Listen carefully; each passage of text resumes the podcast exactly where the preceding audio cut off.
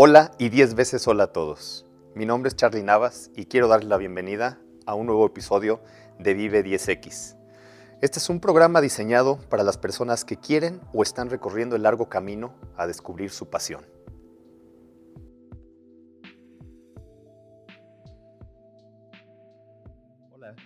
Realmente después de lo que me mandaron ustedes de todos los temas que les interesaría platicar o conocer un poquito más, hubo dos temas que resonaron bastante.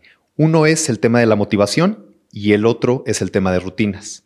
Entonces vamos a platicar un poquito y les voy a dar un poquito de mi experiencia, cómo manejo esos dos temas y qué tips se pueden llevar ustedes para poder manejarlos. ¿no?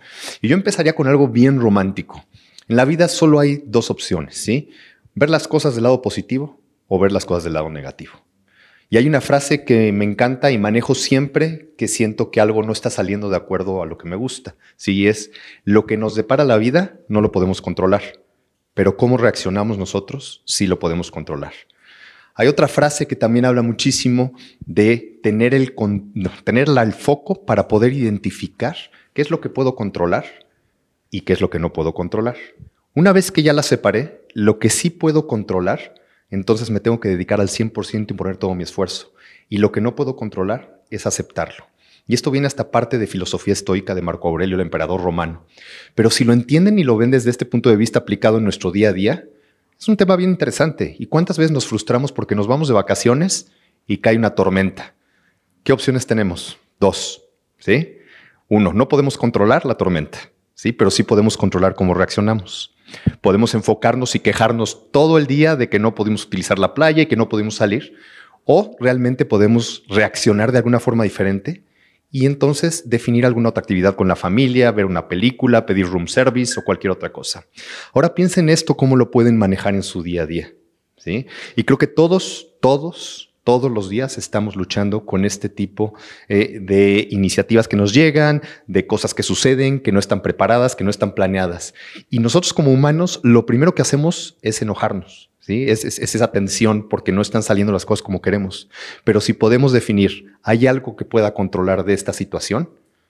Entonces sí me enfoco a controlarla. Si la respuesta es no, es aceptarla y entonces ver cómo reaccionamos ante esa, situación.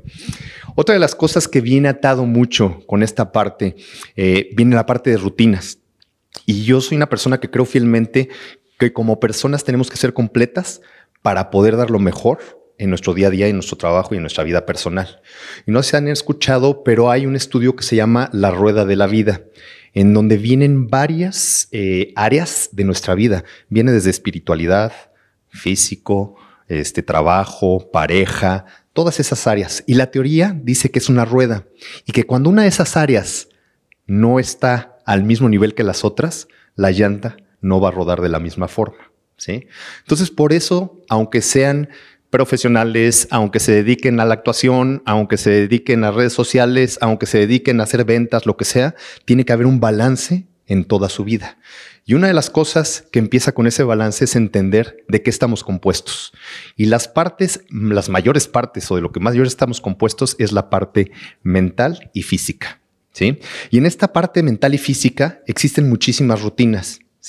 La rutina que yo utilizo todas las mañanas para poder despertar con una mente tranquila es, de entrada, mi teléfono no se queda en mi cuarto. Mi teléfono se carga afuera. Entonces, ¿qué hago? Evito lo que casi todos hacemos y si estuviera dentro de mi cuarto lo haría, despertarnos y lo primero que hacemos es agarrar el teléfono. Entonces, al momento de despertar, lo primero que hago es meditar. Y ahí lo que estoy haciendo es darle un poquito más de comida y de alimento a la mente. ¿Sí? A estar tranquilo, a poder despertar, a entender que es un nuevo día, que va a haber nuevos retos. Después de eso, me dedico a hacer algo de ejercicio. 20 minutos, media hora, más que suficiente, pero hace que el cuerpo empiece a reaccionar, empiece a despertar y empiece a tener un poquito más de energía. Y después de eso me dedico a revisar todo mi día. me dedico a ver cuáles son las prioridades, si hay algo que pueda salir mal, si hay algo que me faltó aceptar.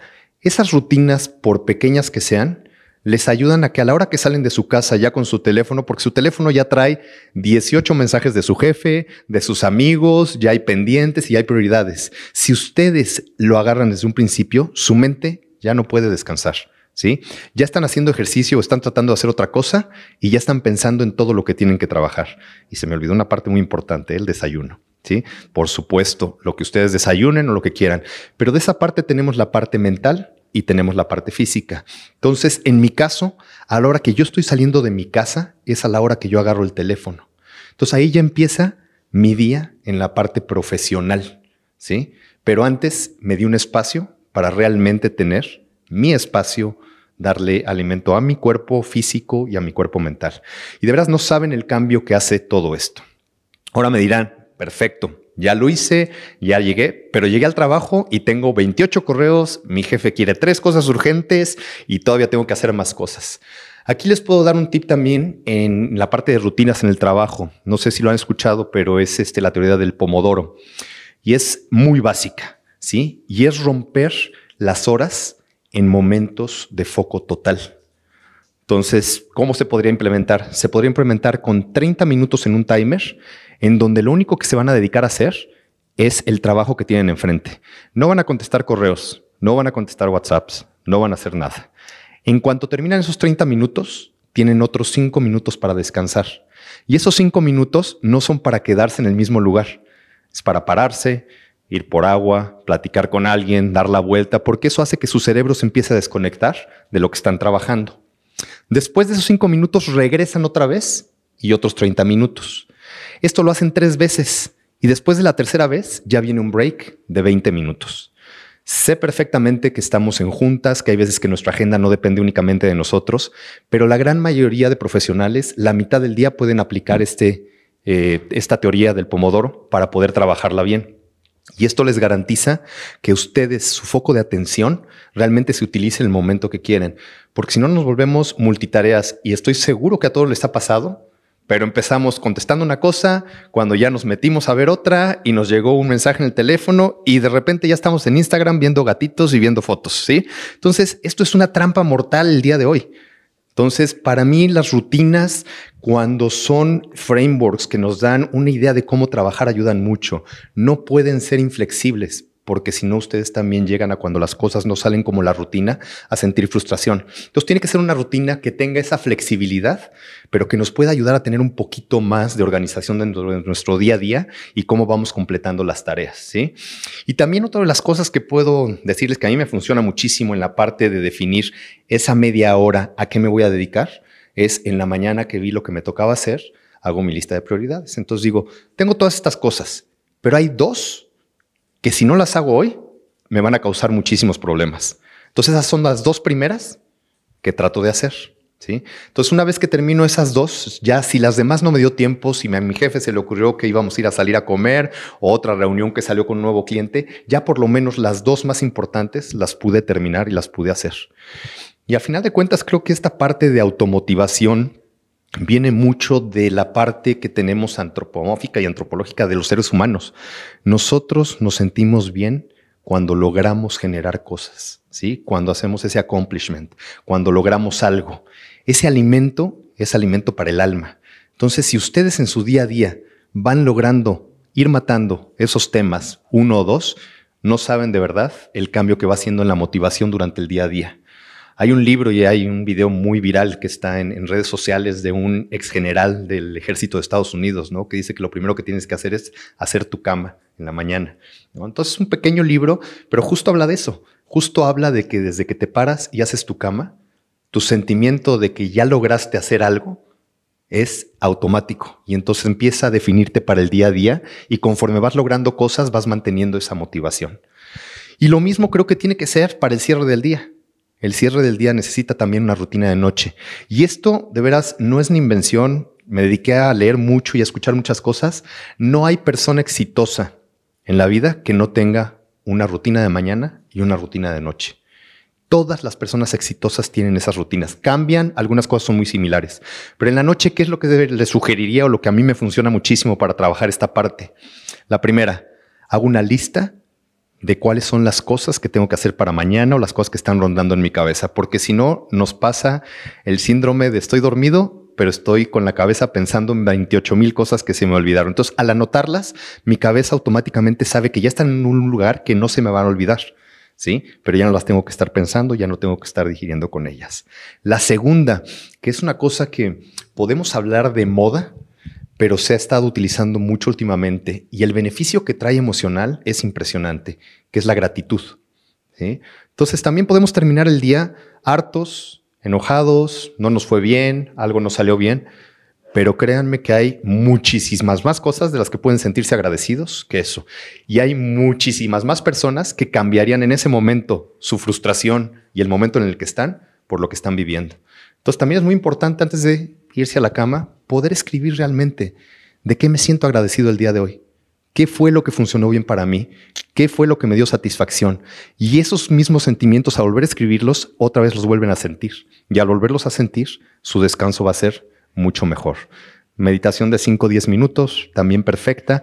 Y bueno, ¿qué les puedo decir de los aparatos, verdad? La teoría dice que desde una hora antes de acostarnos no deberíamos estar viendo ni siquiera televisión, ni computadora, ni teléfono. Eso genera un bloqueo en la parte de producción de melatonina, que es la hormona que nos ayuda a dormir y no nos deja descansar de la mejor forma. Entonces, lo que yo hago, porque cuando me acuesto automáticamente no duermo, es leer. Y una de las cosas que leo, más bien lo único que leo, son novelas. No leo absolutamente nada que tenga que ver con el trabajo. Porque si leo algo que tenga que ver con el trabajo, ya estoy pensando, ¿y cómo lo aplico? ¿Y cómo lo voy a hacer? Y estoy haciendo esto, ¿no? Entonces me vuelve a llevar ese ritmo otra vez del trabajo. Entonces lo que trato de hacer es leer cualquier novela de fantasía que me lleve a cualquier otro mundo que no tenga que ver absolutamente nada con mi vida día a día y con mi mundo día a día. Entonces, estas son algunas de las cosas que les puedo platicar de mi experiencia. Ojalá y les ayuden, ojalá y algunas de estas las puedan adoptar. Y cualquier cosa, hay mucho material en redes, hay mucho material en cualquier lado para encontrar este tipo de rutinas y de automotivación.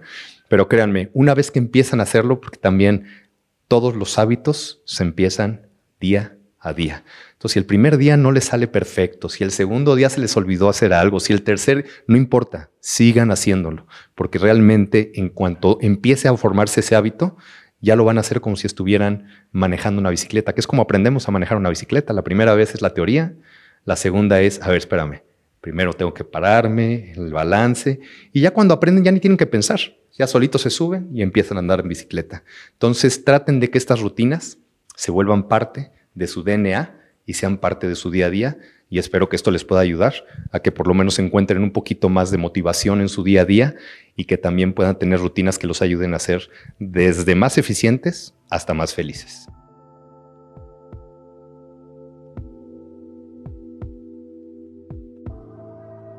Y bueno equipo, con esto terminamos esta edición de Vive 10X. No te olvides seguirme en mis redes sociales y recuerden que estaremos subiendo más capítulos. Y ya por último, quiero dejarlos con la frase del capítulo de hoy. Tú eres capaz de fijarte cualquier objetivo o meta, pero para hacerlos realidad tienes que estar dispuesto a pagar el precio por ello.